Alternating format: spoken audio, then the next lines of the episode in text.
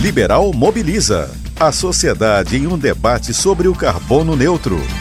Estamos de volta com mais uma edição do podcast Liberal Mobiliza. Eu, Celso Freire, e a também jornalista Cira Pinheiro, sempre vamos conversar com um especialista. E o assunto é sobre o carbono neutro. Vamos falar a respeito também do desmatamento nos últimos anos, o que, que retrata essa mudança do uso da terra. E a nossa conversa é com um biólogo, doutor em ciências ambientais e professor da UNAMA, Álvaro Pinto. Ele vai responder várias perguntas e vai esclarecer também a respeito do desmatamento nos últimos anos, o que, que essa mudança no uso da terra, como o desmatamento e a mudança no uso da terra afetam a sociedade, o meio ambiente, como podemos reverter essa situação, como as atividades se ligam à emissão do carbono.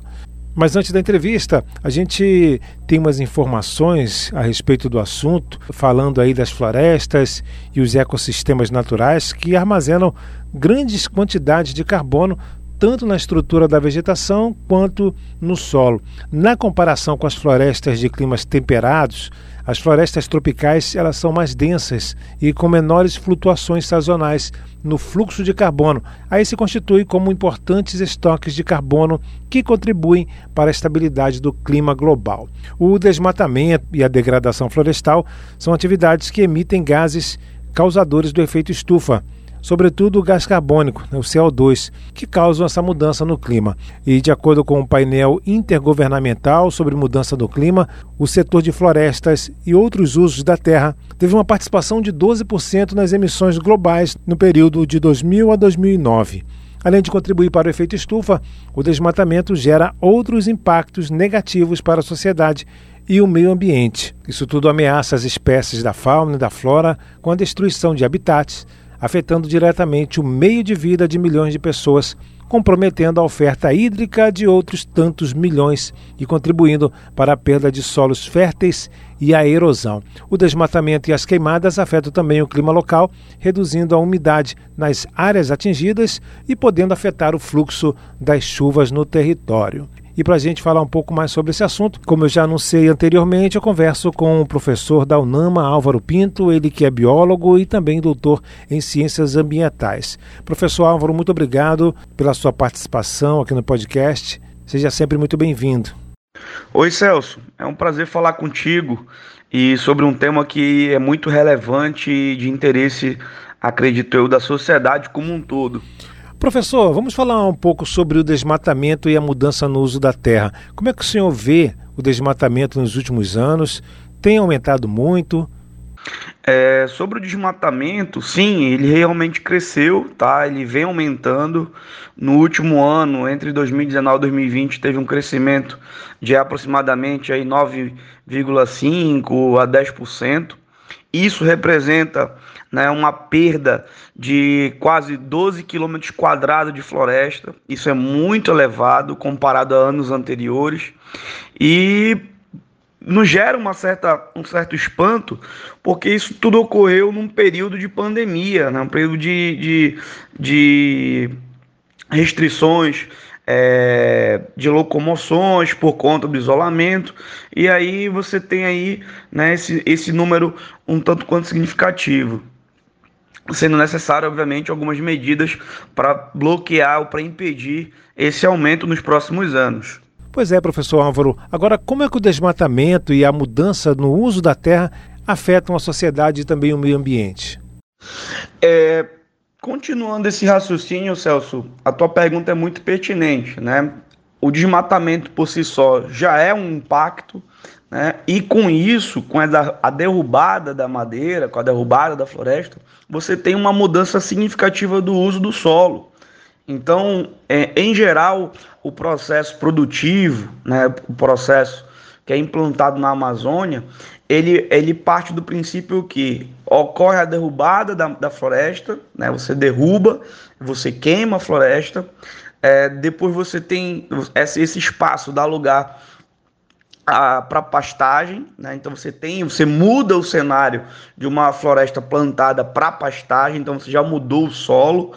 É, posteriormente você implanta a agricultura quando você não coloca a, a, a produção bovina. Né? Então você tem sim aí um, uma, uma alteração considerável do solo, além de o solo você perder suas características é, naturais, ah, também pode acarretar uma mudança microclimática referente ao aumento da, da, do processo de assoreamento, a uma diminuição da infiltração da água, uma série de, de, de problemas que vêm proveniente dessa derrubada da floresta, desse desmatamento. Eu estou conversando com o professor da UNAMA, Álvaro Pinto, ele que é biólogo, doutor em ciências ambientais. O assunto principal é o carbono neutro e também as suas consequências. Professor Álvaro, como podemos reverter essa situação de desmatamento, de mudança no uso da terra? É, Celso, a tua pergunta ela continua na linha do que a gente vem falando e ela é extremamente pertinente. É importante que o nosso ouvinte ele entenda como ele pode colaborar, né? Como é que a gente pode reverter esse quadro do desmatamento?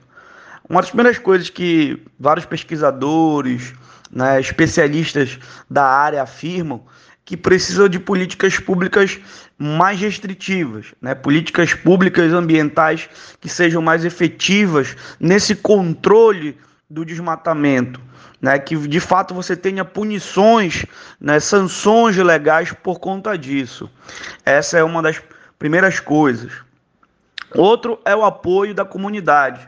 Né? Então, você ter o apoio da sociedade nas denúncias, nas informações que podem levar as autoridades ambientais né, a, a essa fiscalização mais, mais eficiente e também a esse processo de coibição, isso vai nos ajudar. Infelizmente, o cenário que nós vemos é que muitas, é, muitas pessoas dos, das cidades, do interior, da Amazônia, eles trabalham junto a esse processo de desmatamento, são empregados né, no mercado madeireiro. E, obviamente, eles não têm interesse nenhum em denunciar o seu empregador. Mas, obviamente, que eles não estão entendendo que esse comportamento ele vai afetar e vai trazer um retorno negativo para ele, não a longo prazo, mas a médio e, em alguns casos, até a curto prazo. Então, é importante esse engajamento da sociedade. E também um, um, uma restrição ou uma reorganização mais drástica desse mercado né, que está associado ao produto madeireiro, ou melhor, que, que vem de área de desmatamento ilegal.